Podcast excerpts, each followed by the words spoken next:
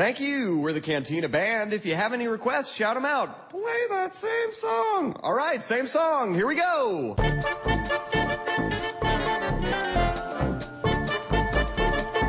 Novidades em cinema, a gente tava vendo aqui essa semana, apareceu um elenco aí do filme do Esquadrão Suicida, né? A gente já falou outras vezes sobre filmes da DC e da Marvel, nesse caso é um filme da, da DC barra Warner, que tem aí nomes graúdos dentro do elenco. A gente tem Jared Leto, que concorreu ao Oscar de melhor ator é, coadjuvante ano passado, o Smith, todo mundo conhece, também o Tom Hardy, que já, aliás, já fez um outro papel no universo DC, o Jay Courtney e a Margaret Robbie. Esse filme, ele tem a intenção, pelo menos assim, ao meu ver, de ser um tiro como foi Guardiões da Galáxia pra, pra Marvel. Claro que aqui o, o grupo ele tem essa, essa cara de anti-heróis também, é, só, que, só que aí a gente tem alguma coisa mais, mais pesada que vai ser o, o Coringa, como o Jared Leto, né? Que provavelmente ele, ele não, não vai ser parte integrante da, do grupo, né? Ele provavelmente vai ser o, o, ser caçado por eles, como o personagem que é o Pistoleiro, o Rick Flag, a própria Arlequina. Mas dentro desse, desse grande elenco aí, inclusive com um diretor bom, que é o David Ayer, né? Que tá, tá bem cotado nesse filme que, que lançou nos Estados Unidos, que ainda vai chegar no Brasil no começo do ano que vem, que é o Corações de Ferro, Furry, que é um filme com Brad Pitt de filme de guerra, tem muita gente falando bem. Mas eu queria saber, assim, de vocês, o que, que vocês acharam do, da escolha desse elenco, e se, afinal de contas, tem alguma chance disso aí dar certo. Eu, eu achei uma escolha interessante e achei um tanto quanto arriscada. Tá bom que com a Marvel funcionou, né, gravar, colocar Guardiões da Galáxia, que era um grupo que ninguém conhecia. O Esquadrão Suicida é um tanto quanto mais conhecido, mas assim, pro, grande, pro público civil, né? Aquele que, que não lê os quadrinhos. é, um, pô, é um tanto quanto desconhecido o grupo, eu não sei. Eu acho que eles é, investiram muito em grandes nomes para um time, para uma equipe, para personagens que talvez o público não conheça. Embora eu ache que a estratégia deles seja justamente essa: tentar angariar a audiência com os nomes que estão na tela e não com os personagens em si. Tanto que o Will Smith, filme que, filme que ele faz, pode ter certeza que vai bem na bilheteria. Então se ele estiver lá, é certo que vai faturar um milhões e vai pelo menos pagar. Eu imagino ele... até que o Will Smith seja o produtor, né? Porque ele costuma, assim, costuma, né? Nos últimos dois filmes dele foi isso. Aquela porcaria lá do Depois da Terra, que ele foi um presente do para ele como pai, né? Pro Jaden lá, pra ser. Mas enfim, foi produtor também, não duvido nada. Eu acho que se ele fosse produtor, ele tinha arrumado de um jeito de colocar o filho dele. Como não foi o caso. Ah, mas aqui não. É. Ainda não dá, né? Tem personagem adolescente, não. Pois é, não, mas ele ia arrumar um jeito de fazer o, o, o pistoleiro ter um filho, ia colocar um filho em alguém lá. Mas sei lá, o Lincoln tá, tá pronto, o filme estreia só, é só em agosto de 2016. Vai saber. É, tem, tem tempo. tempo né? Eu achei um pouco estranho. Pra mim, o Tom Hardy que ia ser, porque já tinha o, o rumor do, do, Tom Hardy tá no elenco, né? Do Tom Hardy e o, e o próprio Will Smith. E pra mim, na minha vida toda, o Tom Hardy que seria o, o, o Deadshot, né? O pistoleiro. Porque, não sei se vocês acompanham esse, esse universo, mas o Floyd Lawton é aquele cara inglês, que é um pouco forte. Tá que o, o Tom Hardy ele é aquele inglês mais fuleiro, né? Mas ele, pra mim, parece mais um, um Deadshot do que o Smith. Quanto à, à questão do risco, eu acho que a DC us, usou o nome dos atores do mesmo jeito que a Marvel usou os Vingadores, sabe? Porque ali no pessoal dos Guardiões da Galáxia não tinha nome conhecido, né? Tinha o pessoal da TV, aí tinha a Zoe Saldanha e quem mais que tava de conhecido lá? Bom, a voz tinha do Rocket o... Raccoon, né? É, os mais conhecidos eram as vozes, né? O Vin Diesel e o Bradley Cooper, mas eles não apareciam, só Pois é, e pro pessoal que viu o filme dublado não, não fez muita diferença, né? É. O pessoal que viu em outros idiomas. Porque assim, o público civil acho que foi exposto ao, ao Esquadrão Suicida nessa série do, do Arqueiro Verde, né? Que tá rolando na CW. Mas eu acho que além disso, nunca aconteceu nenhuma outra menção a isso, né? Pro, eu, pro pessoal mais. Eu não tô acompanhando o Arrow, eles, eles têm aparecido assim, separados? É, o pistoleiro já apareceu na primeira temporada. Nossa, esse pistoleiro, ele é muito. Ele é tipo um pistoleiro depois de ser atropelado por um caminhão, né? ele é muito. É, ele, é, ele é meio pistoleiro, né? Fraquinho. Não, mas até aí o pistoleiro não precisa também ser tão é. encorpado porque ele é um atirador. Eu tô na segunda temporada de Arrow agora, e aí eu parei justamente no episódio que o, o, o Tigre de Bronze é chamado pela Amanda Waller pra para entrar no Esquadrão Suicida. Nossa, eu não sei quem é o Tigre de Bronze, pelo menos não lembro dele dos quadrinhos. Ele é, meio, ele é meio que o líder do grupo, assim, depois do Rick Flag. Ele é, como nós falamos, é um cara negro, assim, que se veste, acho que veste uma roupa é, verde e tal. Ele é meio que o Pantera Negra da DC, só que sem aquela roupa preta. É, ele tem tipo uns garras também, ele é meu Wolverine, né? É, artista marcial e tal. E eu imaginava ele como o Will Smith, né? É. A, a DC deu uma é. embaralhada aí na galera. Pelo que eu tô entendendo, assim, vai ter uma série de comparações, né? Mas, mas a DC Warner não se preocupa em integrar esses universos de, de série de televisão e filmes, né? Não. Pelo menos não, é, não tá sendo a ideia delas assim, como a gente tá vendo esses, esse pouco a pouco aí, o, esse universo DC Comics ganhando essa cara nova, né? Pelo contrário, né? Não, o único que é interligado é o Arrow com o Flash. Gotham é um universo diferente, as outras séries, vai ter uma série do Teen Titans que vai ser um universo diferente, é tudo diferente. Muito pelo contrário, né? Porque o, o um desses episódios de, da série do Flash quebrou recorde de audiência da, da emissora, e aí um pouquinho depois eles anunciam que o filme do Flash vai ter outro ator, né? Uhum. Eu fico me perguntando se eles fazem ideia do que eles estão fazendo. É, eu acho que não. Teve também aquela, na época de Smallville, tinha gente que falava que queria o Superman como o, o ator lá. Tom Wellington. Tom Wellington, exatamente. Aquela coisa, né? Ainda bem que não foi. Mas, enfim. de qualquer jeito, eu acho que essa notícia mais, um, talvez a mais importante, assim, seja ou a mais pesada, é que a gente tem um. Vai ter um Coringa novo no cinema, né? Precisamos, né? Afinal de contas, tá. O Heath Ledger foi, puta, um, um, um Coringa maravilhoso, mas, mas aí a história tem que ir. Eu gosto muito do Jared Leto, ele já se mostrou um ator capabilíssimo, desde filmes como Hacking para um Sonho, que eu adoro, Clube de Compras Dallas, que ele fez no passado, que ele ficou lá com 50 quilos, eu acho, sei lá, de tão mal que ele ficou. Sim, acho que ele vai, pode dar muito certo, mas é aquela coisa, né? É só, é só isso, assim, eu só tô dizendo que espero que seja bom. eu vou ver esse filme com certeza, bom ou não, porque todos esses atores, tirando as, as mulheres que eu realmente não conheço, fora a Margot Robbie, todos os homens, pelo menos, são ótimos atores, com exceção do Jay Courtney, que é bem mais ou menos. E a, a Margot também é sensacional, né? Ela é do Lobo de Wall Street. É, e também é boa atriz. é. Aí, ó, papai, daqui a pouco a gente ser, falar só de papo machista. é, é, tá certo. Aqui é o Thiago Liro, o Tigre. Aqui é o Cliff. E aqui é o Matheus Des. E você está ouvindo o TigreCast.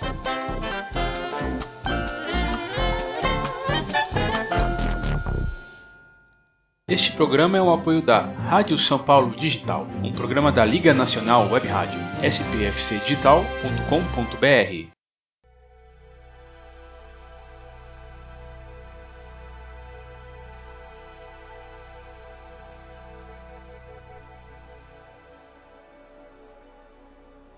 Em primeiro lugar, Cliff, bem-vindo aí à nossa confraria. Muito obrigado. Então, pode fazer o seu jabá aí de onde você veio, de onde vai e qual a resposta do universo e tudo mais. Essa é 42. tá certo. É, é, enfim, faço parte do site Plano 9. A gente tem lá o podcast que chama Trashcast e a gente meio que segue o estilo do, do MDM. Não sei se vocês conhecem, mas a gente fala de do universo nerd em geral, um podcast quinzenal faz sempre às segundas-feiras. E a gente começou um projeto novo dentro do Trashcast, que é o Trashcast Reciclável, onde a gente aborda uns temas um pouquinho mais sérios, que sai um a cada sexta-feira no mês. Inclusive nessa, na segunda-feira agora, não sei a data, mas vai sair exclusivamente dois, porque um atrasou. E justamente a gente vai falar de cinema. Vai sair uns sobre filmes da Marvel e da DC, onde a gente discutiu Esquadrão Suicida, e a nossa singela homenagem ao Chaves. Então, bem-vindo mais uma vez. E hoje nós vamos falar sobre um dos filmes. E eu peço desculpas, né? Porque, em primeiro lugar, esse é o terceiro filme de, de cunho policial que a gente tá fazendo seguido. Falamos de 70 de Pacto de Sangue, de 71 de Seven. E agora um filme, um filme lançado em 2001 que é de treinamento, um dos filmes mais legais assim que eu conheço dessa questão do policial bom, policial mal. Claro que não é só isso, é muito superficial você aplicar essa, essa esse resumo para de treinamento. Filme dirigido pelo Anthony Fuqua com Denzel Washington e Ethan Hawke no elenco. Uh, e antes de começar a falar do filme, eu gostaria de falar um pouquinho desses dois atores, né? Tanto do Denzel quanto do, do Ethan Hawke, né? Denzel tem 59 anos, o Ethan tá com 44, uma diferença baixa, né? Mas são dois grandes atores dividindo a tela, né? Interessante que é bom que seja não tenha outros atores assim para dividir o tempo, porque eu acho que se fosse para colocar mais, mais gente assim, eles ia ser um pouco mais complicado, né? Porque os dois estão tão bem né, nos papéis, né? Mas eu, eu gostaria, assim, de primeiro falar um pouquinho do Denzel, que a gente já conhece ele, que ele já trabalha praticamente desde o começo dos anos 90, até um pouquinho antes. Ele tem alguns filmes, os fins dos anos 80, mas ele estourou mesmo fazendo o filme Malcolm X de 92 e também em 93 fez Filadélfia, filme que lidava com questões do, de uma pessoa com AIDS, ele representando um advogado preconceituoso em relação a isso, e também fez no fim dos anos 2000, no fim dos anos 90 o Furacão, o Hurricane, né, sobre o Robin, Robin Carter. Daí chegando, chegando em 2000, ele já fez filmes como Man on Fire, me faz o nome em português agora. Chamas da, é, Chamas da Vingança. Eu gosto bastante, Gangster depois Gangster Americano, e agora em 2000, assim, nesses anos de 2010 fez o talvez o filme mais conhecido dele seja o, seja o livro de Ali, né? e em 2014 ele me fez um filme que me falaram muito bem, que é o The Equalizer, só que eu não consegui assistir até agora, que é baseado numa série britânica. Eu acho que não é exagero nenhum falar que, apesar de ser altos e baixos, tem, talvez tenha filmes que você não, não goste, é, por exemplo, Colecionador de Ossos, acho que ele não é um filme lá muito bom, mas enfim, eu acho que ele nunca deixou de, a cada 10 anos eu acho que ele acaba fazendo um filme bom. E tem o Voo, por exemplo, né, que também que ele que acho que é, é um filmão de 2002, né, que ele foi indicado para Oscar de melhor ator. Daí tem o Safe House, que eu acho fraquinho, por aí vai, né, mas tá sempre por aí, vira e mexe, ele consegue fazer um filme legal. É, mesmo quando o filme é fraco, ele se sai muito bem. Ele é um excelente ator, mesmo quando o filme é ruim, o destaque acaba sendo ele. Ele tem muito carisma. Eu adoro, eu gosto muito dos filmes dele. Até aqueles que eu gosto menos, eu assisto por causa dele. Como é o, até dia de treinamento, né? Dia de treinamento ele carrega nas costas. Sim, é verdade. Olha, eu vou. Eu, eu tava assistindo um dia de treinamento e eu parei para me perguntar por que, que tem tanto tempo que eu não via um filme com ele. Porque, caraca, eu nem lembrava dele sendo um ator tão sinistro assim, igual ele é no, no ah, dia é? de treinamento. Acho que, eu não, acho que eu não vejo um filme dele desde um pouco depois que saiu o livro de Eli, cara. Não, mas no dia de treinamento ele se superou, ele tava inspiradíssimo. Tanto que ele ganhou o Oscar por esse filme, né? É em 2001, que inclusive ganhou também Halle Berry, né? 2002. É 2002, né?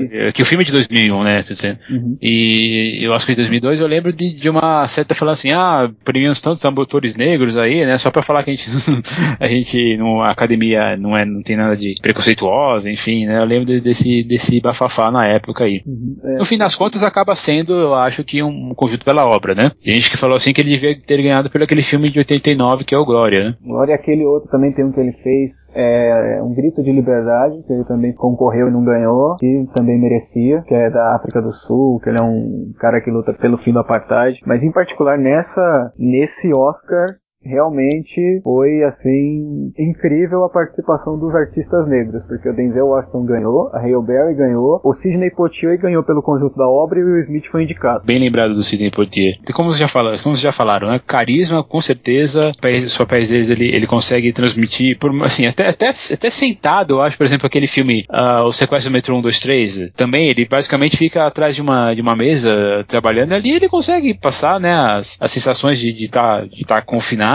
é, como é que chama filme, aquele filme mesmo que ele tá atrás do, do órgão do coração pro filho? É um ato de coragem. Um ato de coragem, né? Também, putz, puta drama aquele lá também, né?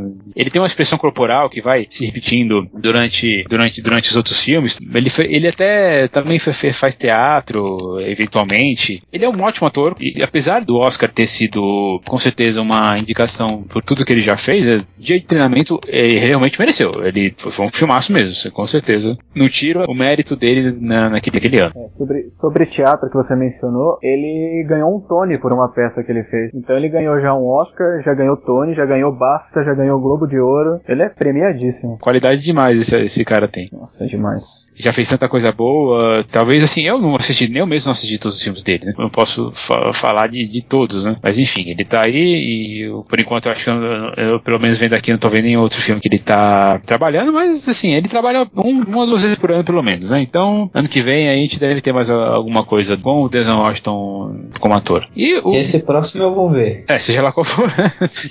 né?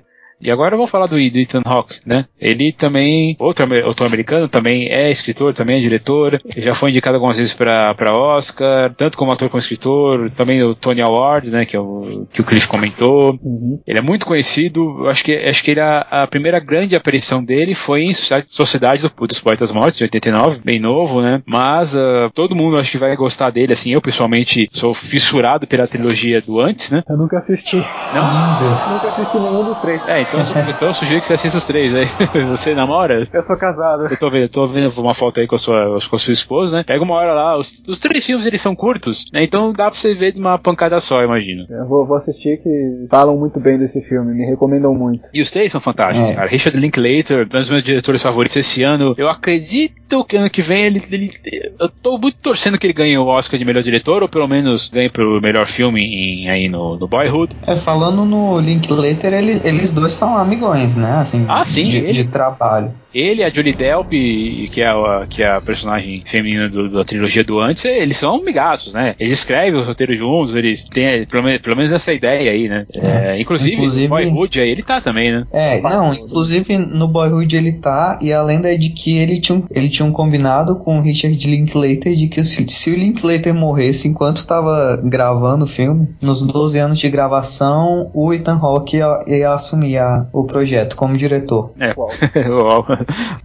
E, e, também, de novo, ele é, ele é um, um, ator que eu gosto muito. Eu citei esses filmes aí, mas também tem, tem Gataca, que eu, que eu acho, acho bem interessante. Eu acho que a diferença dele é se ele já tem filmes ruins em que ele não consegue se destacar muito bem. Por exemplo, Gataca eu não, eu não acho um filme, eu não acho um filme bom e também não acho ele bom no filme. Tá? E, e aí tem, tipo, ele não tem boas escolhas. Tem um filme que saiu há pouco tempo que chama The Purge, né, uma, uma Noite de Crime. Ah, sim. Esse filme é horrível, eu não sei o que eu tava fazendo nesse filme. eu acho que, não sei, talvez contrato com, como se diz, com, produtora, produtora, né, uma é. coisa assim, né? Mas, por exemplo, no mesmo ano, no ano, no ano anterior ele tinha feito A Entidade, é um filme que eu não vi, mas falaram, falaram muito bem. É, é bonzinho, é bonzinho. Não é nada que você fale, nossa, que filme incrível. Nem ele tá é. incrível, mas é um filme que, que, é bonzinho, vai. Deixa eu ver. 2019, Ano da Extinção, que é de vampiros. Putz, esse filme é ruim. Isso. Eu nem, eu nem comecei a assistir. Eu olhei, a, eu olhei a premissa do filme e falei, não, não vou ver isso não, cara. Esse filme é ruim. Hum, aí tem... falar desse filme. Ah, é um Putz, cara, é um filme de ficção científica aí. É, os vampiros que chama Daybreakers em original. É dirigido pelo, pelo Michael Spearberg e o irmão dele. Uma história assim de um futuro pós-apocalíptico, assim, pós-apocalíptico é meio exagero dizer, né? Mas é, mas é isso mesmo, porque que os vampiros tomaram conta do planeta e aí o problema é que a população humana tá acabando e, e consequentemente tá acabando o estoque alimentar. Eu acho que a premissa é até interessante, cara, mas, mas não, não, não, não vingou não. É o tal, é igual que o, que o Cliff já falou do The Purge, como é que é o nome em português? Noite é uma crime. noite de crime. É, a proposta é sensacional, né? Mas o filme é sofrível. Essa é como uma boa ideia, mas me executada porcamente. que mais? Exatamente. O que mais que ele fez? Um... Ele tá é, antes, antes que o diabo saiba que, que você está agora, morto. Né? Esse é bom. Esse é bom, esse que já sabe que você está morto, esse é legal. 2007. Ele apareceu também em Roubando Vidas, que é um filme com a Angelina Jolie, quando ela ainda estava ainda tava cheinha. Mas... Interessante. Nada demais. É, nada, assim, é um filme assim que você, que você vê, você vê o posto e fala, já sei o que está acontecendo. Mas, é, daí, claro, daí o dia também 2001. Salto ao 13 terceiro DP, que é um bom filme de ação. E eu acho que é mais ou menos isso aí. E, e aí, como já a gente falou, Gata, caí antes da amanhecer, né? Antes do amanhecer, 97, tava novinho, né? Demais. Ele fez, claro, né? Ele faz Viagem ao Mundo dos Sonhos, cara, que é um dos filmes de, de infância que, assim, que estão na minha, na minha memória, assim, cara, que é com, com o River Phoenix, que é irmão do Joaquim Phoenix, né, que infelizmente morreu, uh, morreu aí, uh, morreu alguns, faz, já faz bastante, bastante tempo já. Não sei se vocês vocês devem ter assistido esse filme nessas sessões da tarde da vida aí. Se eu vi, se eu vi eu não me lembro, faz é, muito tempo. É, que eles, é um filme que eles entram em contato com uma, com uma raça alienígena e essa raça começa a mandar umas instruções para eles assim, para eles fazerem uma, uma cápsula que vai poder, vai poder levar eles assim pra, pra nave dos alienígenas. É. Então, lembrei, é. Assisti há muito tempo, não sei. Não lembro nem se, se o filme é bom ou não. É, mas... aquela velha história, né? Tá na minha, tá na minha memória afetiva, né? Se eu... Faz uns bons 15 anos que eu não assisto isso. É, esse filme é de 85, eu tinha 3 anos, então eu devo ter visto aí com uns 8, 10, né? Ela vai... Não tinha nem nascido. Aquela velha história, né? Talvez seja bom, mas e aquele medo de, de, ver de novo, né? Mas acho que eu vou dar uma, uma chance pra ele. Chama Explorers em inglês. Aquela tal da, da regra dos 15 anos, né? Exatamente. O primeiro filme que ele fez foi esse, Viagem ao Mundo dos Sonhos, é. escrito aqui. Isso. Ele é um ator realmente, como o Cliff falou, ele é mais, mais, é, mais irregular, mas de qualquer jeito ele tem grandes filmes, né? O, o Boyhood, né? Tá aí, lançado em 2014, né? Como, e eu acho que tá muito muito bem, que ele tá ótimo no filme. É, eu acho, lanç... inclusive, que ele concorre a alguma coisa. Eu acho que ele vai bem. ser, ele deve ser indicado. É, foi lançado um filme esse ano que ele chama Predestination, que eu não sei qual é o nome em, nome em português, mas pelo que eu vi, é assim, é, eu vi assim o pessoal falando relativamente bem sobre o filme. É, é, ele é, ele tá bem assim, por exemplo, site como os Rotten, Rotten Tomatoes. É um filme que lida com viagem no tempo. Eu não vi muito, muito mais assim sobre, sobre o tema, porque assim tem, eu acabei eu, falando assim, opa, isso pode ser interessante, né, quando, quando se lida com esse tema. Mas ele vai sair aqui no Brasil direto para home video, então vai ter, vai ter que esperar aí, esperar. Eu não sei porque o filme foi, ele foi, ele teve uma, conseguiu uma bilheteria até razoável lá fora, tá bem falado, não sei por que que é. Eu acho que é a Sonic, se eu bem lembro que ia lançar. em português, em português está como o predestinado. É, predestinado, ah, predestination. Predestination. Né? Predestinação. Faz ah, muito mal, né? Beleza. Esse, né? filme aí, esse filme aí já pode ser encontrado nessas locadoras. Do Paulo Coelho. Ele, é. Não, ele... não legais, paralelas, paralelas. Isso, alternativas, né? Essas é. locadoras alternativas. Ah, ele é dos mesmos caras que fizeram aquele Daybreakers lá que vocês estavam falando. Pois é, né? Mas é, então é, talvez ele tenha se redimido, porque eu vi muita gente falando bem aí. Inclusive, quem que me falou bem? Acho que foi a Angélica, a Angélica Hellish do, do Cine Masmorra que tinha me falado bem desse filme, mas eu teria que dar uma, uma confirmada. Cara, eu vou confessar que eu tô de férias, minha internet era boa de, de dia, então eu acabei assistindo esse filme aí e eu gostei, viu? Ah, você assistiu já? Assisti. Ah, tá. Então você tá, você tá recomendando. tô, tô sim. Ah, então tá certo. Então, Thiago, vamos ver. sobre o que a gente havia comentado de questão de atuação, o Denzel Washington ele foi premiado em praticamente tudo, assim, que ele, ele concorre a prêmios direto. O Ethan Hawke, ele tem três indicações ao Oscar, sendo só uma por atuação, que é justamente pelo dia de treinamento. É. Ele tem uma pelo dia de treinamento e tem duas de roteiro adaptado pelo Antes da Meia-Noite pelo Antes do Pôr do Sol. Então, né, nessa questão, eu acho que é, é um fatality do Denzel em cima dele. É, eu vou dizer assim que o Denzel é realmente o melhor ator que Ethan Hawke. Que nesse filme especial os dois estão muito bem, né? Sim. Tanto que quantos filmes assim acontece do, do filme ter uma indicação para melhor Oscar, melhor ator, coadjuvante. E é a única, né? As únicas indicações do filme foram para a dupla principal, pro Denzel e pro Ethan Hawke. Hum. Inclusive durante a, a cerimônia do Oscar, assim, as indicações teve até uma certa, um certo celeuma, assim, um certo debate por colocarem o Denzel como ator principal e o Ethan Hawke como ator coadjuvante, sendo que os dois têm o mesmo tempo de tela. Teria, teria que ser hum ator principal pros dois, porque não tem coadjuvante. Os dois estão em pé de igualdade no filme. E na verdade o Ethan Hawke, ele você é, vê mais pelos olhos do Ethan Hawke do que pelos olhos do Denzel Washington, né? É, é, é, aquela velha história, né? Quem que é o protagonista de uma história? Em geral, é, em geral não, assim, pelo, pelo menos classicamente falando, o protagonista é sobre quem a história gira, né?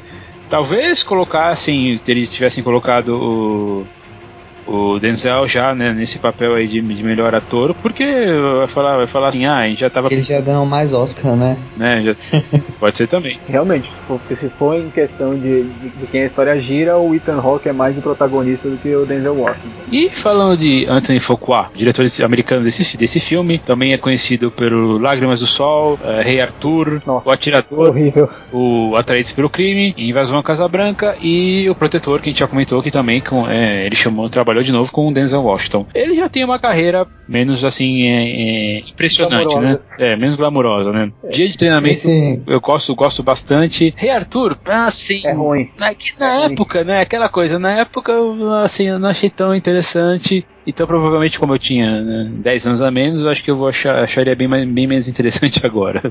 Reator é aquele com o Clive Owen, é? É, o Clive Owen e a Kyra Knightley. Isso. Pô, eu, eu lembro de ter visto esse filme quando eu era molequinho e achava louco demais. Na época eu achei interessante. Aí depois eu dei uma. Eu depois, passou uns 2, 3 anos, eu reassisti. Eu olhei e falei, cara, esse filme é muito ruim, velho. eu só achava legal que o Lancelot carregava, carregava a espada cruzada atrás do ombro. Eu achava isso muito maneiro. Ele uma pose de, sabe, eu sou B10. Eu lembro de gostar do, do personagem que era o vilão, que, se eu me engano, era o, o Sasgard, se, se eu tô bem lembrado. Eu não me lembro agora. E é, realmente, era o, Stella, é o Serde, que é o Stellan Skarsgård. Também tem o Mads Mikkelsen, que é o Tristan, né, no filme, que ele é, ele é, um, é um filme, é um ator. É um ótimo ator. Também ele tem um, ele fez no filme de 2013, que é um dos meus preferidos, assim, do, do Oscar, que, que deveria ter ganhado, que foi A Caça, né, apareceu também. Maravilhoso o filme. Em Cassino Royale. Ele é o Hannibal, da série. E, e o Hannibal atualmente, né? Que eu, eu, não estou assistindo, né? Falaram que, que é muito boa a série, mas também já tá o quê? Na quarta temporada? É, é muito boa, principalmente por ele. E no fim das contas a gente tá tão. A gente já viu, viu ver como é que Antônio Fuqua não é lá aquele grande diretor, né? Porque afinal de contas a gente falou de. A gente foi se, se desmembrando entre os, entre os outros filmes que, que gente que ele participou e a gente acabou falando um pouco dele, né? Da filmografia dele, tem três, fora o dia de treinamento, tem três que eu acho interessante que é o Assassino Substitutos, eu acho um bom filme. Lágrimas do Sol, aquele filme bacaninha. E Atraídos pelo Crime, tá, tá interessante também. O resto, eu não assisti a maioria e o restante que eu assisti eu acho medíocre. Eu acho que desses aí eu acabei assistindo mesmo. O Rei Arthur, o Atirador, Invasão à Casa Branca e assim, e, e aí claro, né, o, o dia de treinamento. E realmente só, só tô me lembrando de dia de treinamento. E no fim das contas, é, é uma coisa que a gente já discutiu em outros episódios aqui. É o Marcelo que fala muito isso, né? Quando você tem um, um filme, se tivesse um diretor menos competente, o filme sai, sai, não sairia bem em, em dia de treinamento, no fim das contas, o fica a, a, força fica com certeza nos ombros do Denzel Washington, em menor escala do, acho que em menor escala do, do Ethan Hawke, apesar de ele estar bem também. Mas tem algumas coisas no filme que eu gosto que eu gosto também, mas eu acho que se nesse caso, se tivesse um outro diretor, um diretor com mais qualidade, acho que o filme sairia até melhor. Ele tem assim, em questão de direção, em questão de tomadas e tal, tem duas ou três sequências que o Antônio Fuqua usa que deixa assim o Denzel Washington incrivelmente assustador. Te, teve uhum. uma sequência que me marcou em especial especial que foi é, logo que eles invadem a casa do cara que era informante, eles vão pegar o dinheiro do cara, e aí Denzel Washington fecha a cortina, né, as persianas, e pede pro Ethan Hawke atirar no, no cara. Na hora que ele olha pro Ethan Hawke, assim, tá tudo naquele, naquela escuridão, o único raio de luz tá vindo na direção do olho dele, naquela hora, minha espinha deu uma assim, eu senti um medo naquela hora. Eu olhei e falei, cara, esse cara tá muito assustador. Então, tipo, essa tomada em geral eu achei muito, muito inspirada. Mas eu acho que no caso desse filme, ele é mais, o destaque é mais pela atuação, não sei até que parte o diretor ajudou no brilhantismo da situação. Eu acho que se fosse um outro diretor, talvez não mudaria muito. Nem se fosse alguém menos tarimbado, nem mais. Eu acho que não mudaria muito porque são dois bons atores, né? Dois grandes atores. Eu acho que o, o filme ia conseguir ter um ritmo ritmo um pouco melhor, principalmente na, na, primeira na primeira hora, assim. Se ele tivesse um ritmo um pouco melhor, a, acho que ajudaria muito até os dois atores mesmo. Uhum.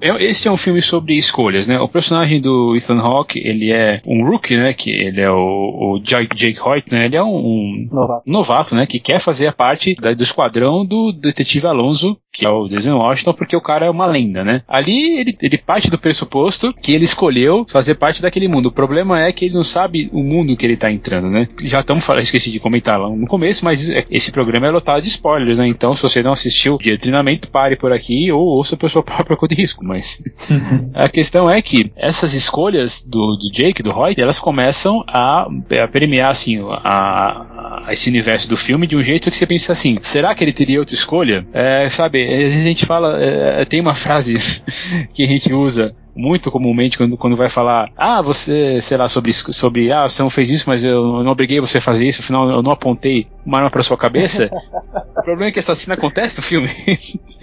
isso que eu acho demais, né? É, algumas primeira, vezes, né? É, algumas vezes. Essa é a primeira vez, na verdade, assim, que eu vejo essa, essa frase fazer algum sentido. São duas vezes. Duas vezes. Uma no carro, quando ele vai usar a, e uma na casa. É, vai usar a maconha, né? Pela, nem, a, nem a maconha, né? É uma, é uma mistura de, de droga ruim. Pó de né? anjo. Chama pó de anjo. Pó de anjo. é, eu não sabia não. É.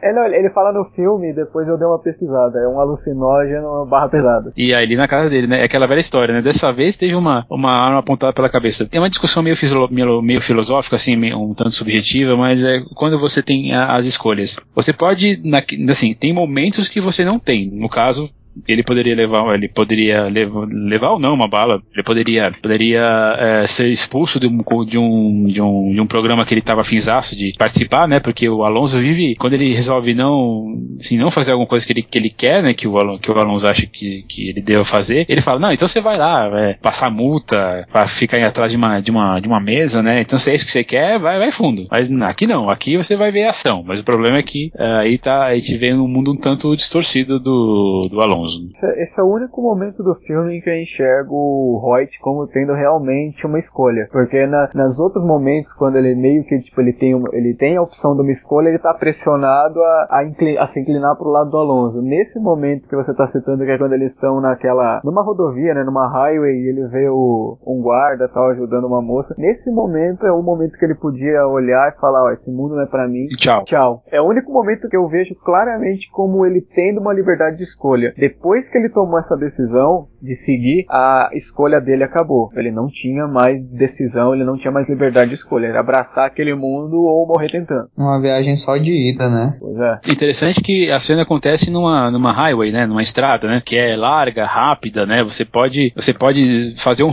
assim, não é uma coisa que tenha até você um retorno, né? Literalmente, né?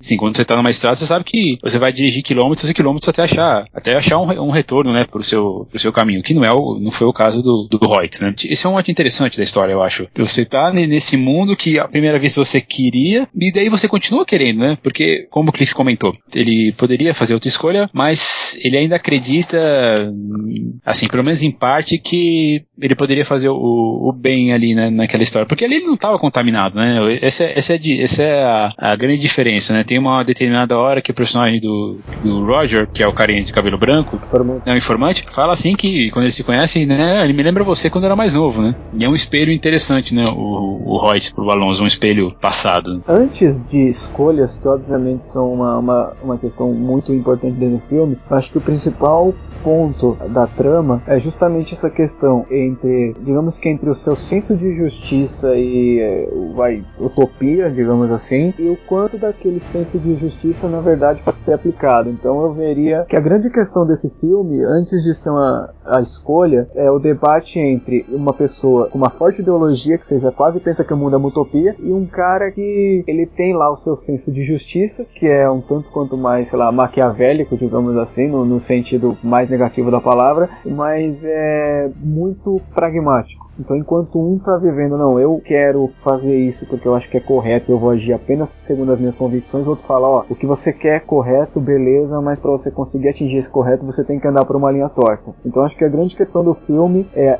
acima da questão da escolha é a ideologia contra o pragmatismo. Ou seja, né, aquela velha história dos fins justificam os meios, né? Pois é, mais ou menos isso. Por isso que eu vi até o sentido o termo maquiavélico, né?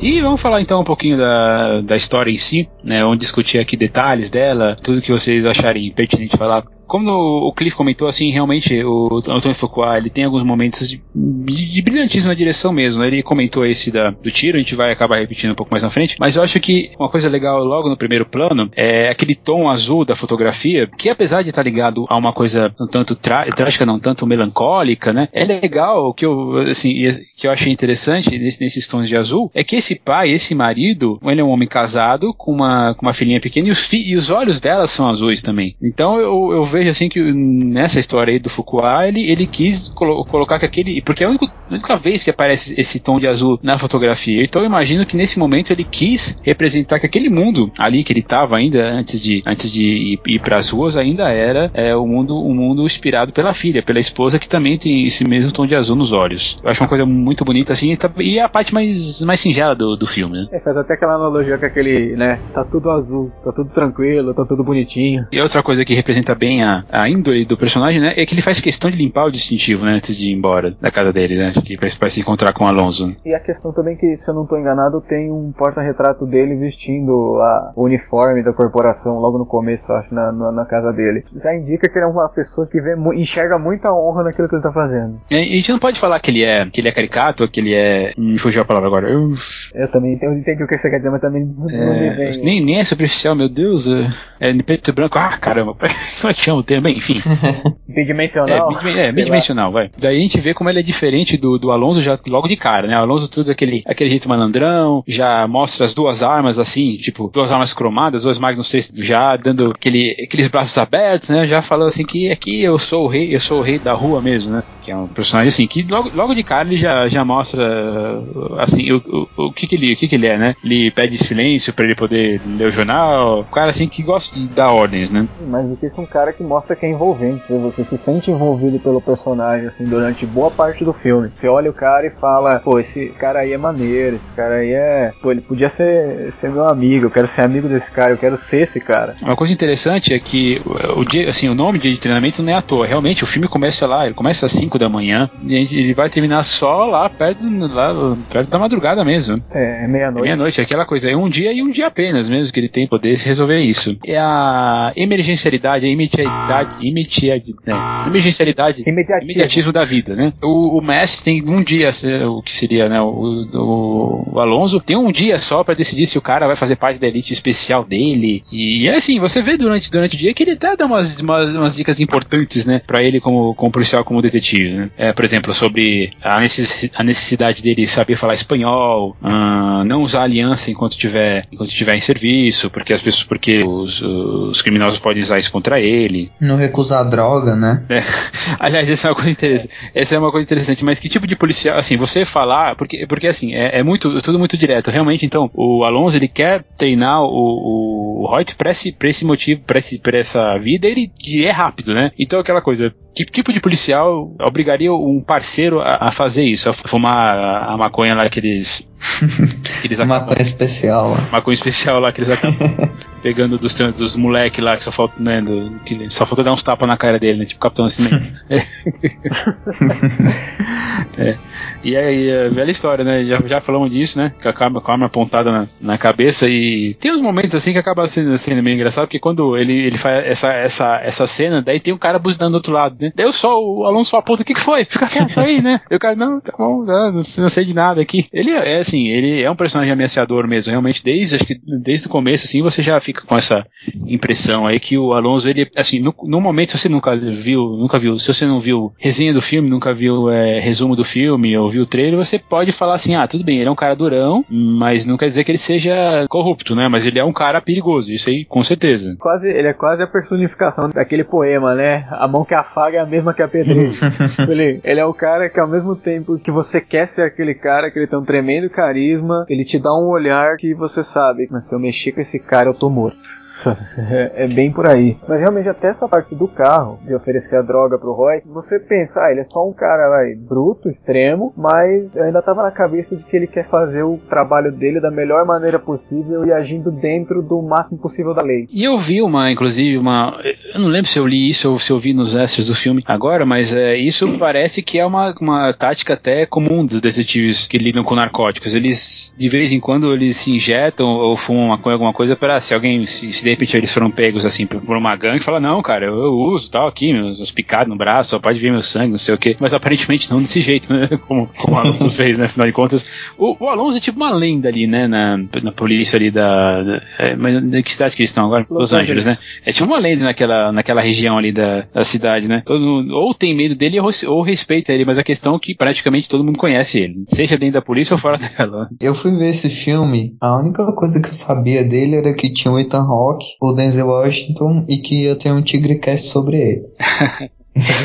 então teve uma hora que eu cheguei a me perguntar se o Alonso era realmente um policial, sabe? Eu fiquei tipo, tá, mas e se esse cara é só um, um, bandido muito sinistro e a polícia respeita ele porque não pode mexer com ele, sabe? Não, você, você yeah. vê que ele é um cara muito importante na, naquela, na, naquele jogo, né? Quando ele se encontra um pouco mais na frente com os policiais é, que já são mais experientes, você, ele, eles tratam ele com respeito, mas ao mesmo tempo falam que, falam que você fez merda, né, Alonso? Aí tem que resolver resolver isso, né? Ele, não, tudo bem, eu vou, vou dar, meus, vou dar meus pulos aqui. Ele responde a alguém, com certeza, né? Ele não é. Ele é o, o, rei daquela, daquela região lá, daquelas ruas, daquele gueto que ele, que ele mora, namora. No caso, ele tem ali a, a namorada que é a, a Eva Mendes, que aliás está linda demais esse filme, meu Deus do céu. Nossa senhora. inclusive é boa atriz, né? É, inclusive. eu vou fazer, eu vou fazer, um dia eu vou fazer que nem Jovem Nerd. Eu vou pegar assim as, as frases de, do, aqui do, do programa e fazer caneca, porque daqui a, daqui a pouco a gente tem uma boa, uma, uma boa coleção.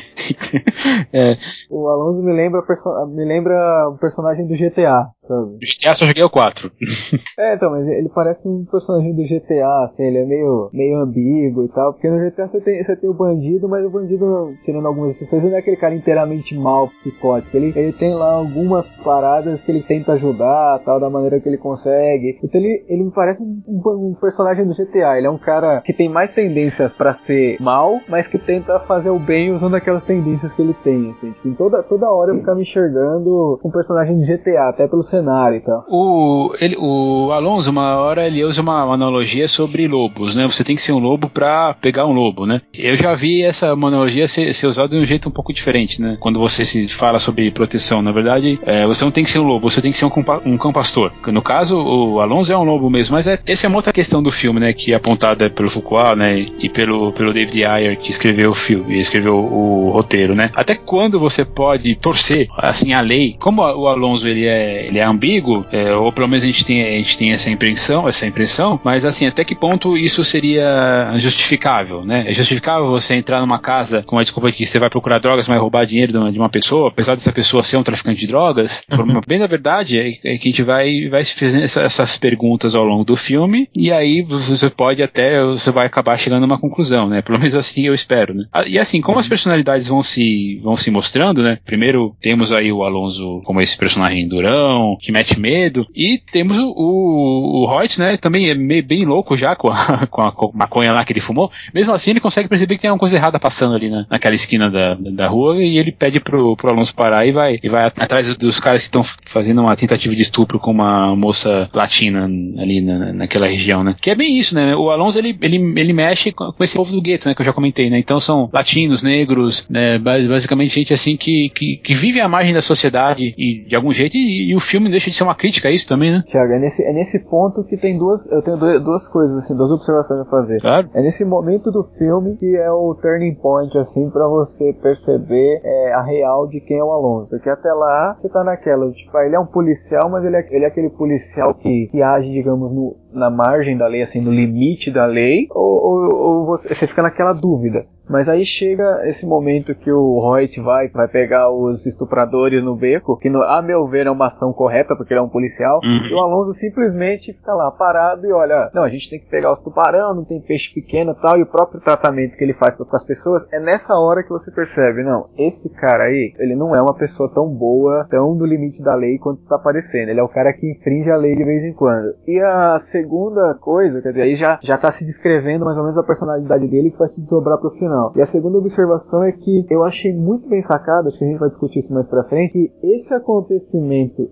que parece isolado do beco vai servir para pro plot futuramente no final do filme. Eu achei que, tipo, o roteiro desse filme é muito bem amarrado, é muito bem escrito. Porque esse pequeno detalhe que podia passar despercebido, depois você vai ver que tem uma importância fundamental na frente. É, a gente vai comentar isso também. O, e aí tem. E essa, é essa é uma coisa que você, você comentou bem interessante. Ele ficar só olhando lá, né? Batendo cigarro na cadeirinha e tal, isso aqui, vamos ver, vamos ver o que isso aqui vai vai dar, né? E o cara lida com os dois, né? Você vê, pra você ver que. Acho que é pra mostrar também que, na verdade, o, o Hoyt não é um. Não, não é tão tão, é, tão novato assim, né? Ele sabe se virar. Pô, mesmo, mesmo noiado lá com a maconha, ele consegue lidar, lidar com dois caras, né? É. Só Mas que... eu acho que eu achei bem compreensível essa parte aí do Alonso, porque imagina que o cara tá assim no, no, no infiltrado, né? Porque o pessoal do narcótico faz muito isso de se infiltrar. Se ele, se ele fosse se preocupar com essas causas pequenas assim, ele ia prejudicar muito, muito o caso que ele estivesse trabalhando, né?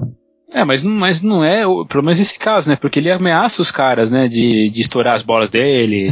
é, você vai ver, cortar teu p, não sei o que, ou sei o que, escolhe uma bola pra eu atirar, né? Ele tava lá fazendo terror também, né? E no momento do filme, nada indicava que ele tivesse, que ele tivesse disfarçado, né? Então, não, pra mim não se justificaria a ação dele. Mas é um bom ponto de vista o que você colocou. Né? Porque se o, se o Reut não tivesse parado e ido lá, ele não tava nem aí, né? Tinha passado direto.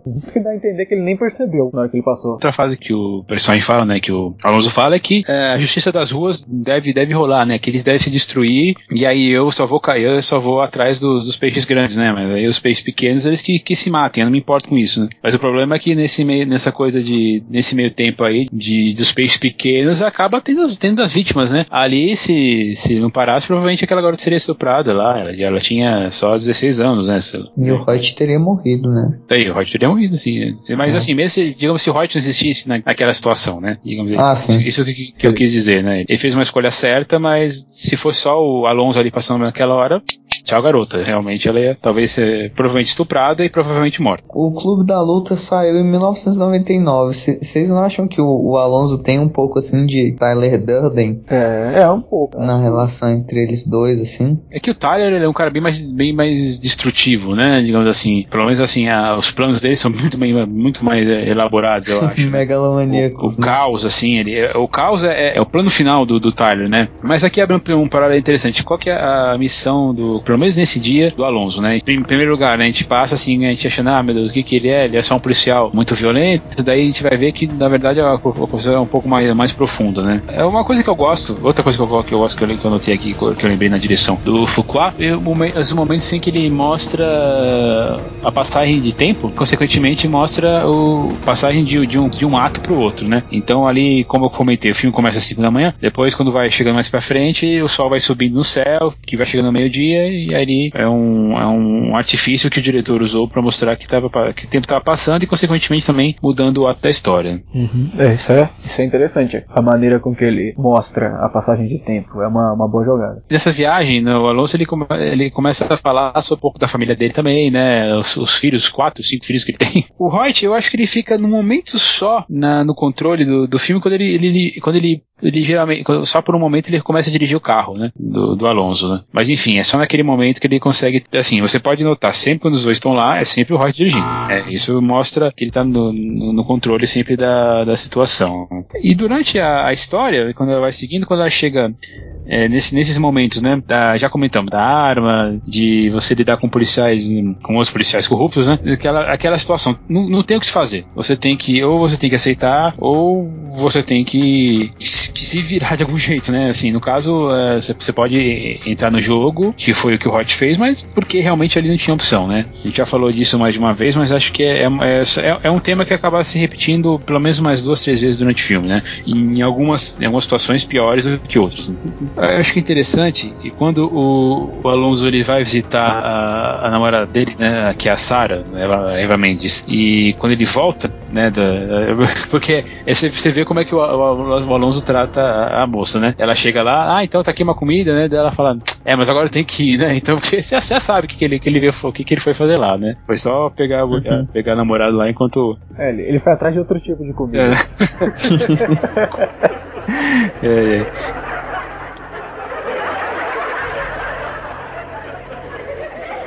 E é interessante quando ele volta, o Alonso, ele mudou de roupa lá, é a primeira vez que ele, ele tá usando uma cor roxa, né? Aquele, aquele parece, hum, parece muito aqueles trajes é, que, que muçulmanos usam, aquele, principalmente aquele chapéu, aquele, aquele chapéu que parece o kippah dos, dos judeus, que também tem um nome que eu não vou me lembrar, mas aí pela primeira vez eu, gente vê, vê ele usando roxo aqui, por a teoria das cores, assim, pelo menos assim, é, o roxo é associado à morte, né? Sendo ele ou a vítima ou, ou, ou, ou o perpetuador da, da, da ação, né? Sim, sem falar que pra quem lê quadrinho, quase todo vilão usa roxo. É, né? pois é. é. Interessante demais. Aí a gente vê uh, o plano dele, né? Finalmente, quando chega nessa parte aí, que é praticamente metade do filme, ele tem aquela conversa com os três policiais mais velhos, né? Ele fala: Ah, realmente a gente tem que resolver isso aí, né, seu Nelson? Ele, não, tudo bem, eu vou resolver, porque os russos estão atrás dele, né? A gente finalmente descobre que ele tá, tá meio que correndo contra o tempo, né? O dia de treinamento não é só para treinar o Reut, na verdade é o tempo que ele tem, uhum. né? Porque ele fez alguma besteira, que a gente vai saber um pouco mais pra frente. E ali o Alonso tá correndo contra o relógio também. Daí tem a cena da, do roubo, do dinheiro que a gente já comentou. E finalmente a, a cena do, da invasão que uh, o, o Reut fica muito muito preocupado, né? Muito, muito assim. É, o Reut tem umas tem uns tiques no filme que é assim, ele quer sair, sair tudo com um riso, né? Sabe? Ele fala, faz isso aqui, Reut. Ele, ah, tá bom. Ele, ah, ele, tá bom, vai, tá bom que você tá fazendo, falando pra eu fazer isso. E ele faz isso umas três vezes. Uhum. E a derradeira é quando eles invadem a casa do informante, né, que é o Roger, eles explodem lá o chão dele para tirar aquela tonelada de dinheiro para dividir entre, entre eles, né. E uma das vezes que ele dá, dá risada é quando o Alonso fala assim, ó, ah, tá aí a sua parte, um milhão aí pra você, tá bom? Ele, ele não, cara, você tá maluco dele? Ah, você não tá assistindo agora, né? Tudo bem. Ele, ele ainda acha que saindo da, que ele poderia sair daquela situação com esse, com esse tique, assim, assim, não, você não pode estar tá falando sério comigo, meu filho. Eu acho, acho, que esse, esse riso dele, esse tique dele, acho que é mais aquele riso de nervoso, sabe? É, sim. Você tá, você tá, você tá meio perdido na situação, você chega, é, é, é, é, então, é, não sei, é mais aquela coisa. Pode ficar bem claro nessa hora que ele tá cercado por aqueles caras super, hiper, mega armados, todos compactuando com o Alonso, ele é o único, vai, bonzinho e tal, e aí ele dá esse sorrisinho. Pra mim fica bem claro que toda vez que ele tá sorrindo é porque ele tá meio inseguro que ele tá fazendo. E aí entra aquela metáfora das drogas, né? Que o, que o Alonso passa para ele quando eles estão no carro e o Alonso mete a, a, a arma na cara dele. Uhum. De, de ser meio errado, assim, no, no, na profissão negar a droga, né? E... Rejeitar a droga, no caso. Daí acho que é a última vez que nós vamos ver o. Nós vamos ver o, o Hoyt sorrindo, assim, com esse sorriso desse, desse tipo assim, ah, de nervoso. Porque afinal quando ele fala assim, ó, pega aqui essa, essa 12 e atira no, no, no, cara, né? No, no Roger. Ele, ele só faz lá um pum, né? Dele, é, aí até que é morto pelo, pelo Alonso. É, aliás, essa é uma das cenas, essa é a mais forte do filme, né? Porque ela é bem gráfica mesmo. É. O cara dá no peito do, do cara que ele tinha, sei lá, na, no filme, na, no filme tinha sido 20 minutos antes que eles tinham trocado umas ideias, chamado um de parceiro, de amigo, eu vou, eu vou sair daqui, não sei o que, não aguento mais essa situação. E como o Cliff falou um pouco mais cedo, né, é, a questão da, das cortinas fechadas, a, a luz passando só por uma fresta iluminando os olhos do, do Alonso, e aí ele também usa um ângulo holandês ali é, para aumentar aquela sensação de, de estranheza, de desconforto da situação, né, quando o Jake finalmente é, segura uma arma contra o Alonso, né? Que é a segunda vez que ele toma as rédeas, né? O problema é que ele tá lá apontado por outras três armas, né? De novo, né? E de novo, o que, que como faz aquela é uma situação que você não poderia escapar, né? É um espaço mexicano. É quase um espaço, é realmente, praticamente um espaço mexicano. e, é... é, realmente. Para mim, a melhor sequência do filme para mim é essa, é a invasão da casa do Roger. Eu acho, eu acho essa parte assim sensacional. E na questão da narrativa, o importante é, é a partir dali que se a cena do, do beco já tá te indicando que o Alonso vai seguir por um caminho, o Reut vai seguir por outro, é nessa parte que você percebe o quão maquiavélico o Alonso consegue ser, porque você já percebe o que, que ele tá o que, que ele tá se desenhando ali, né? É bem aquela questão dos fins justificam os meios. O cara é meu amigo, tal mas se precisar de alguma coisa, eu vou ferrar você. Isso é bem vai, maquiavélico no, no, sentido, no pior sentido do termo. A outra coisa interessante na dinâmica do, da dupla do filme é que a partir desse momento que você percebe que o Reut está gradativamente rompendo com as ações que o Alonso vem tomando. Naquela hora que o Alonso aponta a 12 para ele, que ele fala: Pô, essa é a segunda vez que você aponta uma arma para mim, não vai ter uma terceira. Exatamente. Acho fantástico essa cena. Essa, pega essa, a arma e, e aponta pro, pro Alonso.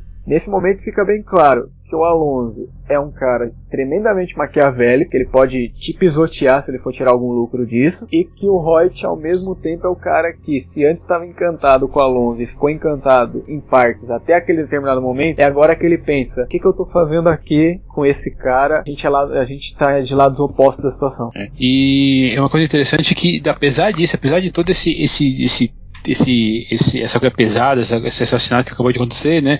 O, por algum motivo, assim, por algum motivo, o, o Alonso ele continua tentando se justificar. Não, porque o cara ele traficava para crianças, e ainda bem que ele tá morto mesmo, e assim que a, que a vida funciona, você vai ter que jo jogar o jogo. E aquela coisa, ele, ele joga um pouquinho com os desejos do, do né? Porque ele fala assim: ó, você tá há cinco anos comigo aqui, você vira detetive, você pode fazer o que você quiser aí na, na sua próxima, próxima missão, vai fundo, assim, que eu só preciso de você por um tempinho, mas. Nesse diálogo aí, é até interessante, eu queria trazer uma, uma, uma questão uma pergunta na verdade, você falou, né, Thiago, dele se justificar. Será que ele se justificar é uma maneira dele tentar manipular o Reut para tentar mostrar que ele não tá errado na situação? Ou é uma maneira dele mostrar que, tipo, que ele faz aquilo, mas que na verdade todos aqueles atos que ele faz ele tá se arrependendo? Eu não acho que ele se arrependa, não. Eu acho que é mais para que é o, é o, é o fim pro, pro meio, como eu já tinha comentado antes. Os ossos do ofício, né? É, e, e, a gente não pode deixar de lado que ele tá correndo da própria vida. Então, nesse ponto da história do Alonso, ele já tá preocupado preocupado assim né, com a própria sobrevivência, né? Tanto que ele tenta, uh, ele, ele consegue, na verdade,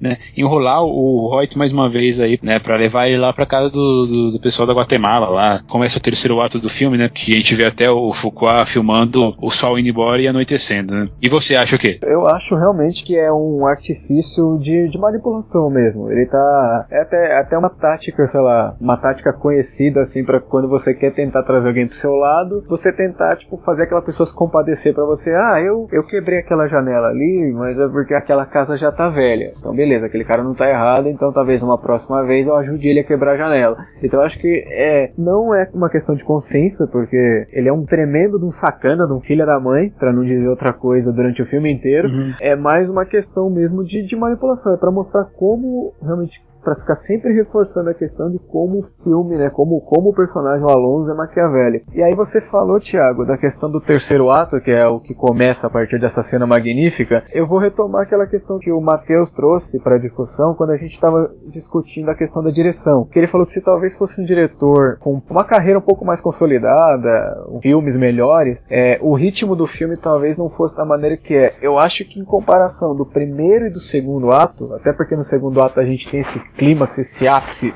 estupendo que é essa cena da casa da invasão do Roger, o terceiro ato eu acho que ele é um tanto quanto caído, assim, ele é. ele muda muito o ritmo do filme, ele é chato, pra dizer assim. O final desse filme, tipo, depois da cena do Roger, eu meio que assisto o filme arrastando, assim, eu só assisto por causa do, do Denzel, do Ethan Hawke, mas o resto, para mim, meio que, que, fica se arrastando. Se bem que eu tenho que discordar de você da, da cena que aparece aí o Fred Mercury da Guatemala lá.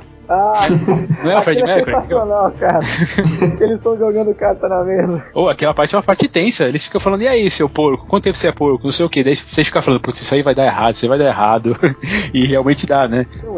Então, tem, tem, seus momentos, mas acho que em comparação do primeiro e segundo, o terceiro é muito abaixo. Eu acho que só para, só para aí nessa parte mesmo, assim. Essa é a parte mais, mais tensa, né? E você falou lá atrás, né? E um pouco mais atrás, que tem a cena que faz a ligação que amarra o roteiro, que é quando você. Sabe, eu já falei isso mais de uma vez. Quando eu tô vendo algum filme policial, algum filme de mistério, eu fico pensando assim, putz, como é que o cara vai. Ele, óbvio que ele vai se dar. que vai acontecer alguma coisa muito errada aí. Como é que ele vai ser dessa, situa dessa situação? Ali, não tinha outra saída. O Hoyt, o Jake, ele ia ser morto lá pelo personagem do, do o Smile, né? Que é o que eu falei que é o Fred Mercury da Guatemala lá, pelo parceiro dele. Não tinha como escapar, cara. Tava com uma 12 apontada na cabeça, é, com, a, com, a, cabeça sangrando, desorientado, e ele é salvo porque ele guardou a carteira da, da, da, da garota e por uma coincidência altamente improvável, ele é a prima do cara que tava ali pra, pra matar ele, né? Quase um Deus Ex-Prima, né? Exato. É, Deus Ex-Prima, boa. Eu gostei do termo, é, exatamente. Só que é um Deus Ex-Máquina bem colocado, né? Aquilo que é jogado na sua cara, sabe? Do tipo, aquele Deus Ex-Máquina do tipo, ai, ah, todas as armas param de pegar. Isso é um negócio muito,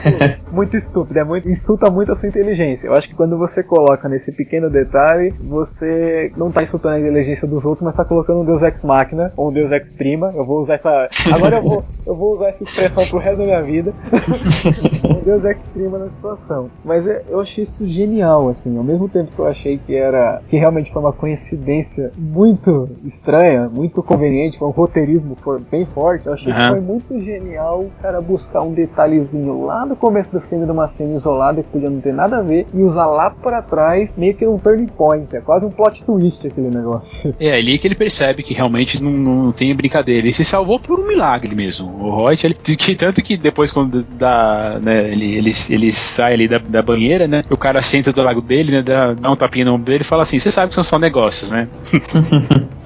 Mas realmente o filme dá, dá uma certa arrastada aí nesse, nesse momento. Eu só, eu só vibrei assim porque assim, o filme fazia muitos anos que eu não vi. Daí quando ele chega lá no, no conjunto de apartamentos, eu falei, nossa, olha o Terry Crews. E eu tinha certeza que o Terry Crews tinha aparecido antes porque eu reconhecia a cabeçona dele. Tenho certeza que ele é o cara que joga, que solta fogos a primeira vez que o. Que o, o cara é uma montanha de músculos e você reconhece ele pela cabeça. eu acho demais, cara. O Terry Crews é. O pai do Chris é fantástico, né? E tá, tanto que ele tá aí, tanto que é um dos personagens mais divertidos lá do, dos mercenários, né? Eu já tava vendo aquela hora que ele aparece no, no clímax do filme lá mesmo, quando tá o Hot confrontando o Alonso, que ele tá atrás do Hot, eu já tava, eu já tava vendo a hora que ele ia pegar, você está gastando 10 centavos em balas! ai, ai, ai. Ou então, ou então ia, ia pegar a arma de alguém e ia quebrar entre os músculos, assim, né? é, ia, ia, ia é. falar, pá, pá, pá, pá, pá, pá, pá, Old Spice. Old Spice, cara, demais. Esse, cara, esse cara é muito simpático, né? Incrível. Ele não tem uma fala no filme, mas enfim, é só pra ter. É só uma curiosidade.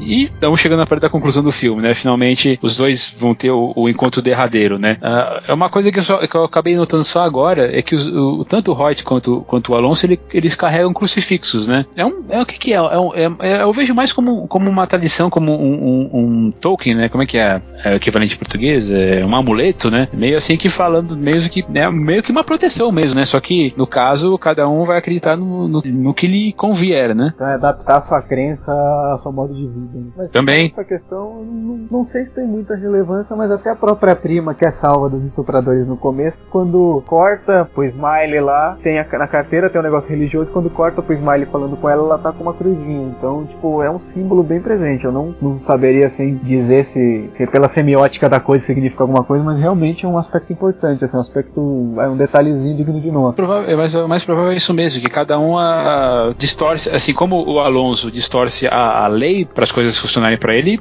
ele como personagem é, distorce a crença, né? Quem esses, esses personagens todos aí, esses bandidos, uh, vocês vê, você vê assim aquele personagem, por exemplo, que, que, que tem tatuagem, sempre vai ter uma cruz ali no meio. Então é um símbolo que eles acreditam, apesar de eles estarem nessa vida de crime, eles acreditam em Deus, no, Deus cristão, em Jesus, assim, alguma coisa, uma força superior. Mas mesmo assim ainda dão um jeito de sair pela tangente e falar assim, ah, mas eu fiz isso, mas com certeza se eu, é, Jesus vai, vai me perdoar e aí eu não vou pro inferno, alguma coisa assim, né? Uhum. É, é aquela velha história de, de a, a tendência de a gente dar traços humanos a divindades, né? Seja ela, seja ela qual for. O interessante dessa parte do final, quando o, o Alonso já tá caído, impotente perante o Hoyt, aí sim, né, o, o personagem de Ethan Hawke se empodera mesmo, aí você percebe que ele tá no total controle da situação. E eu confesso que naquela hora eu fiquei tipo, eu sabia que ele ia fazer, mas eu fiquei torcendo pra ele atirar no cara. Eu sabia que ele ia fazer porque ele ia condizer, mas eu ia, ia me dar uma satisfação assim de ver ele atirar no cara, não, não pra matar, mas também não na bunda igual ele atirou, né?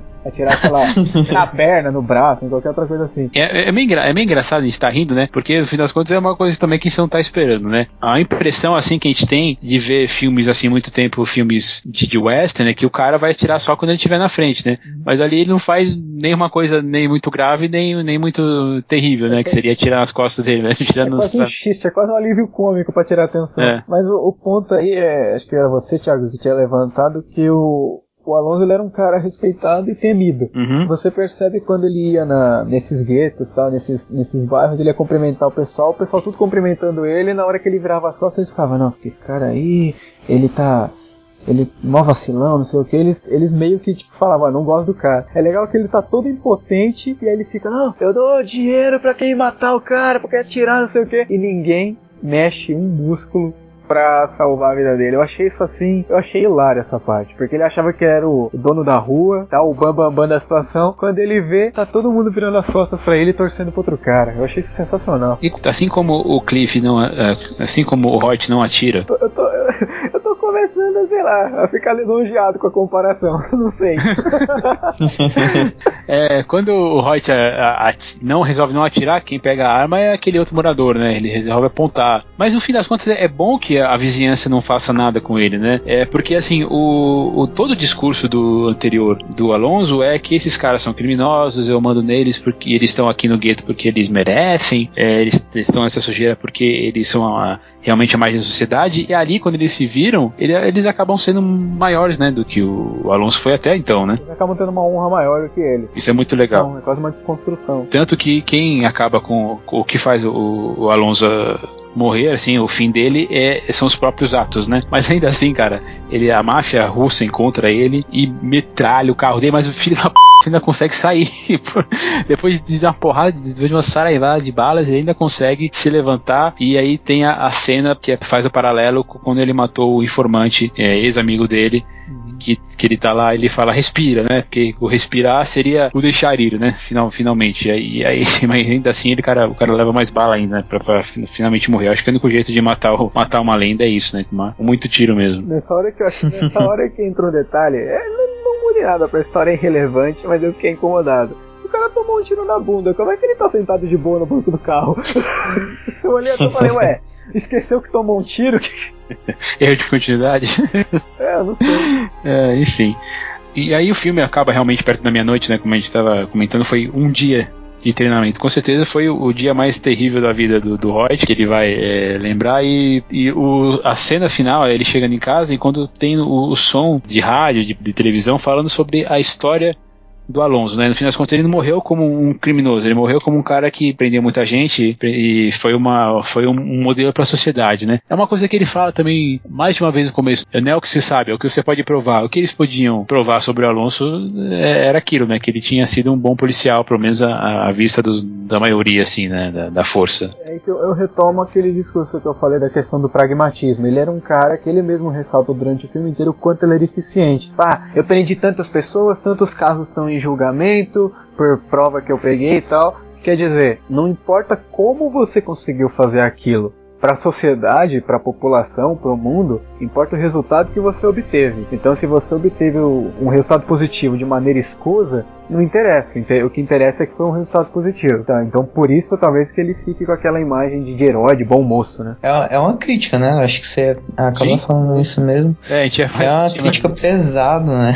claro, porque o que importa é o resultado, né?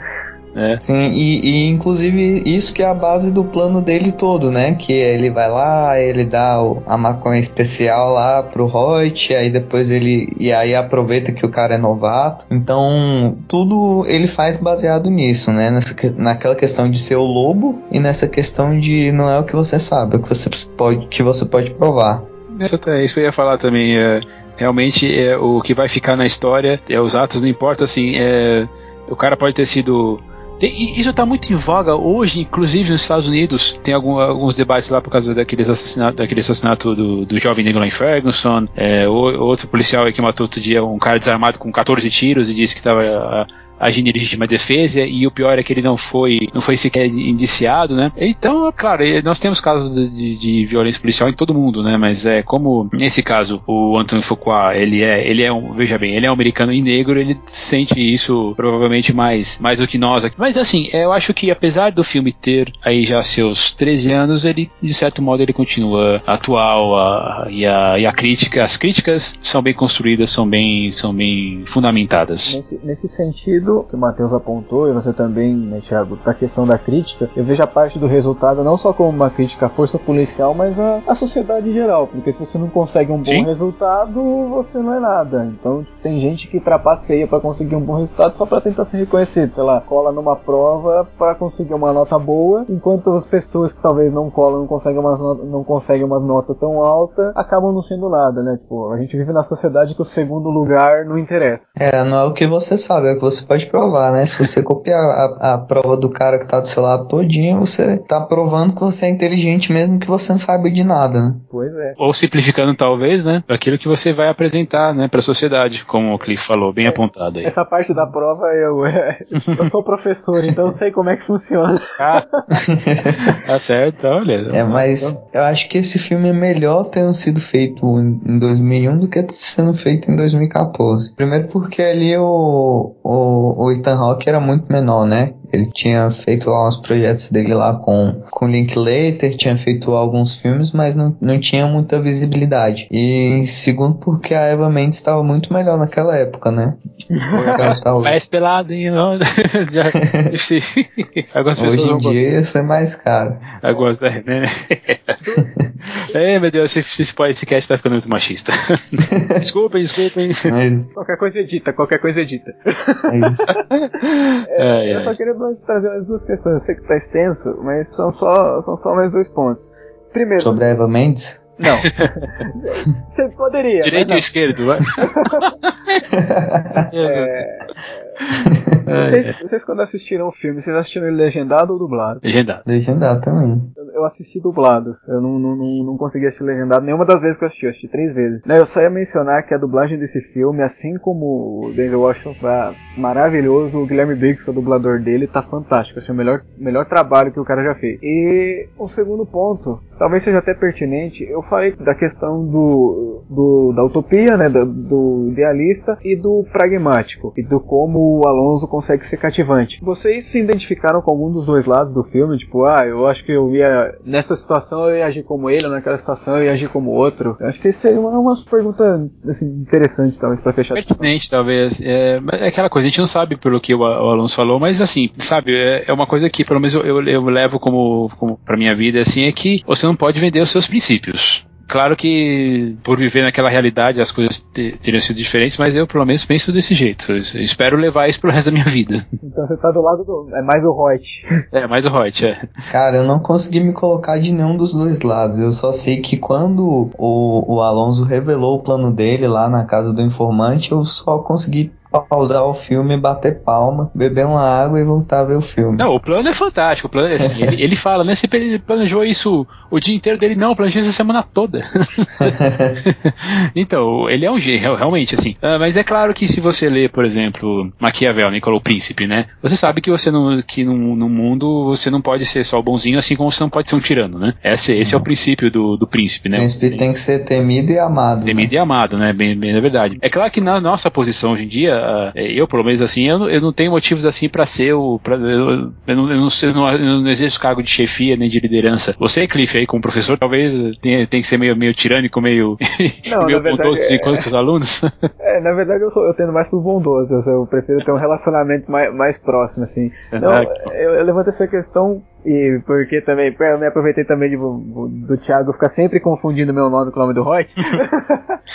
é, não, porque eu levantei essa questão que realmente eu falei que eu me senti lisonjeado de ser comparado com o personagem, porque é, eu sou uma pessoa que é muito idealista, e eu concordo com o ponto de vista do Thiago de que é, se tem alguma coisa que a gente pode ter é o, o, nosso princípio. A gente não tem que ser tão radical no nosso princípio, mas a gente nunca pode vender o nosso princípio. Então eu ficaria tremendamente decepcionado, sei lá, se ao final do filme aquele cara que é tão idealista se dobrasse ao sistema. Você tem que ser o cara que, cara, o seu princípio é o que norteia a sua vida, a sua noção de bem, de mal, do que é certo daí que é errado. Se você trair aquilo, o, o que que vai ser de você? É, é que nem fala, né? A... Cadê sua palavra, né?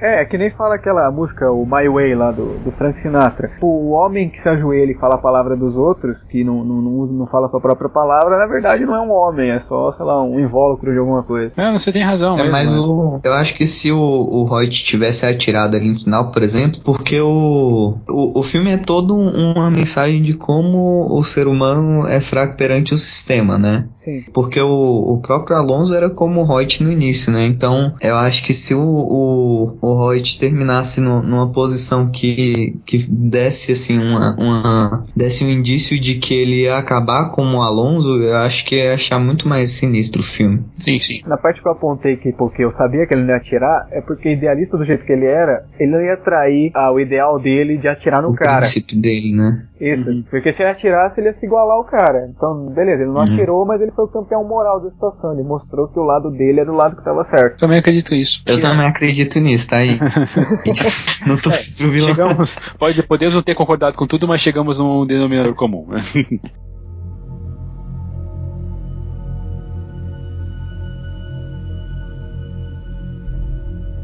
Então, agora chegando aqui ao fim do programa, eu vou pedir para vocês as considerações finais sobre de treinamento. Pode começar você, Cliff, por favor. Eu achava, né, quando assisti, assim, que, primeiro, é um excelente filme policial. Denzel Washington e Tom Rock, tipo, no melhor das formas deles, assim, de atuação. É maravilhoso, é fantástico. E eu não sabia, né, até na hora que o Thiago convidou, eu até pensei, não, mas o que, que dá para discutir sobre esse filme? Porque eu não, não, eu não tinha visto as camadas dele, assim, até, até a discussão. Depois que a gente discutiu, eu comecei a ver como esse filme é é, mais profundo do que eu esperava. Eu acho que é um filme que se, se você que ouviu até aqui não assistiu esse filme e tomou essa porrada de spoiler, cara, levanta da cadeira e vai procurar esse filme porque vale a pena.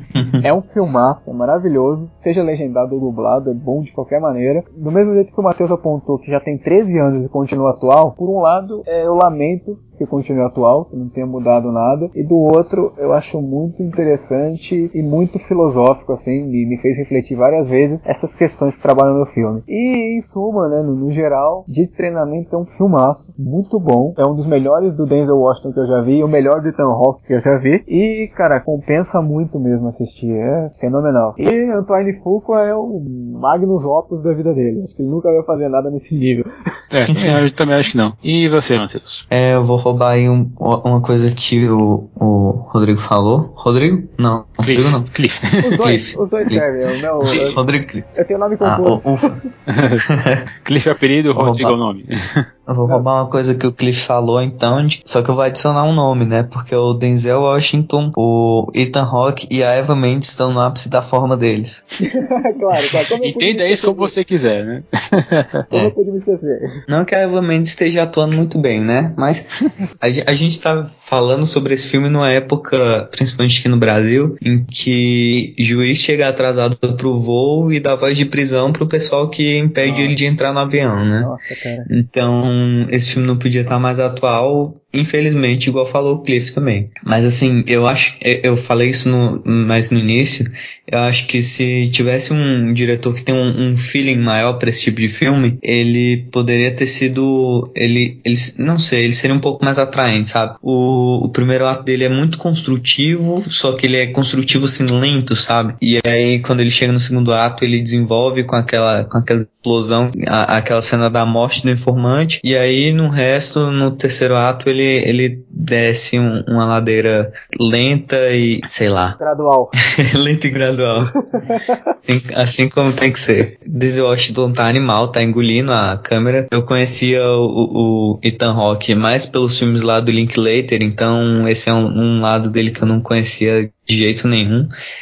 Hum, deixa eu ver. Acho que é isso. Esse plano do. do a gente falou muito da- das coisas serem muito bem amarradas no filme. E, e bem amarrado no filme mesmo, né? Desde, desde o, da maconha especial até a última cena em que o cara. Em, em que o cara é noticiado como se fosse um policial herói, né? E eu falei aquela hora lá sobre o, o, o Ethan Hawke acabar atirando nele, ou dando algum indício de que ele podia se tornar um, um futuro Alonso. Mas o, o sistema ganhou no final das contas de qualquer jeito, né? Com o Denzel sendo. O Denzel não, o Alonso sendo noticiado não como um bandido escroto e genial que ele é, mas como um, um policial que é herói, né? Então o, o filme tem uma mensagem assim que é meio pra baixo e infelizmente combina muito com o que a gente vive hoje em dia. Pois é. E é, o próximo filme do Denzel Washington vai assistir no cinema.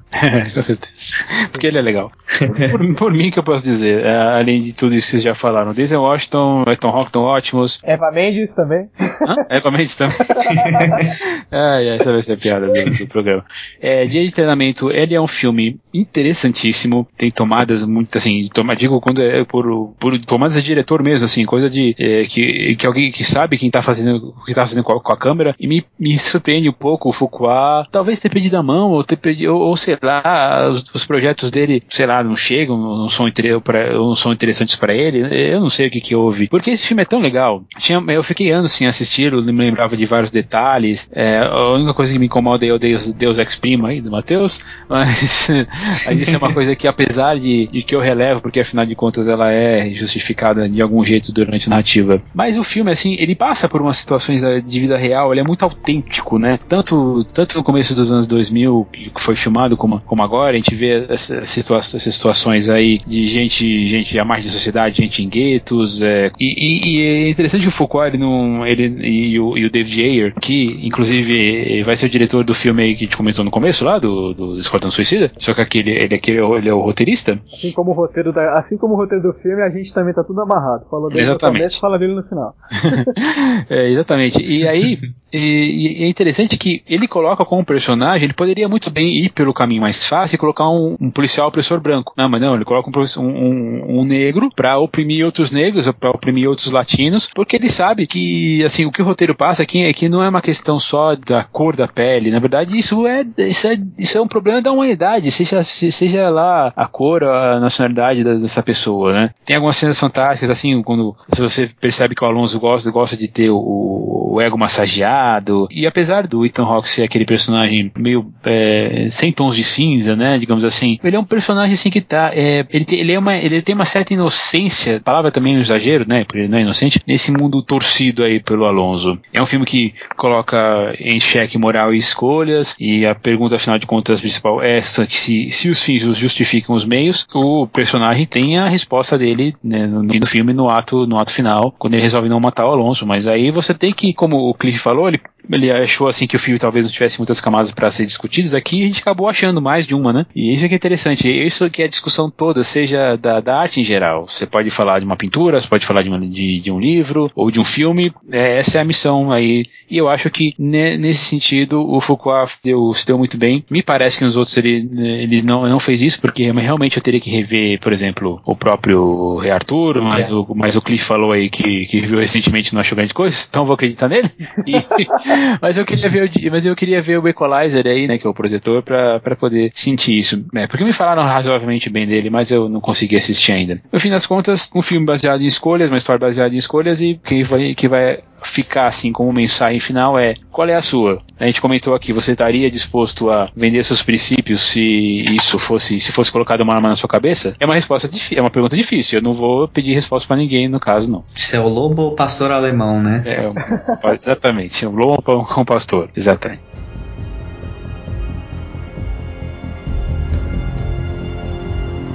Então é isso aí, gente. Estamos terminando aqui. Cliff, mais uma vez, obrigado por ter participado aqui com a gente. Poxa, eu que agradeço. Obrigado pelo convite. E pode passar seus contatos aí. Então, é, como eu disse, né, eu parte do Trashcast, eu e meu amigo Tice. A gente é lá do site né, Plano 9 www.plano9.com.br e também tem a página do Facebook, facebook.com.br plano9br.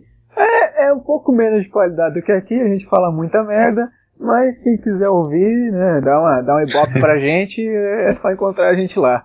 Eu quero agradecer mais uma vez o Thiago por ter me chamado. Foi fenomenal, adorei participar. Estamos aí para a próxima se vocês precisarem. E fica um convite também para vocês participarem do Trashcast, né? Quando formos falar de cinema. É assim que possível.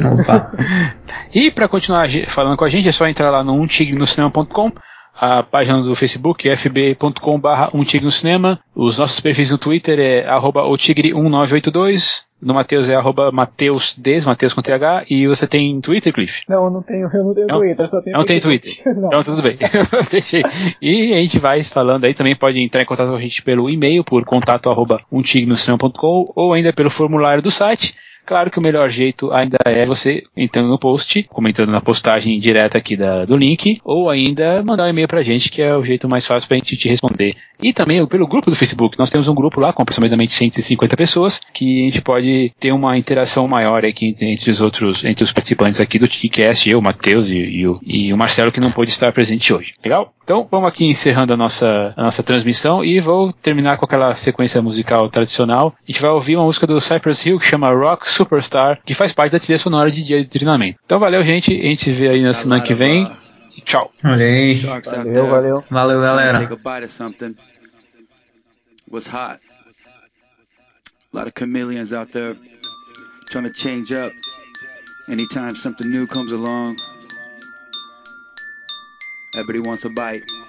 Don't happen overnight. So you wanna be a rock superstar and live large, big house, Coming up the world, don't trust nobody. Gotta look over your shoulder constantly. I remember the days when I was a young kid growing up, looking in the mirror, dreaming about blowing up the rock crowds, make money, chill with the honeys, sign autographs and whatever the people want from me. Shit's funny how impossible dreams manifest in the games that be coming with it. Nevertheless, you got to go for the gusto, but you don't know about the blood, sweat, and tears, and losing some of your peers, and losing some of yourself through the years past gone by. Hopefully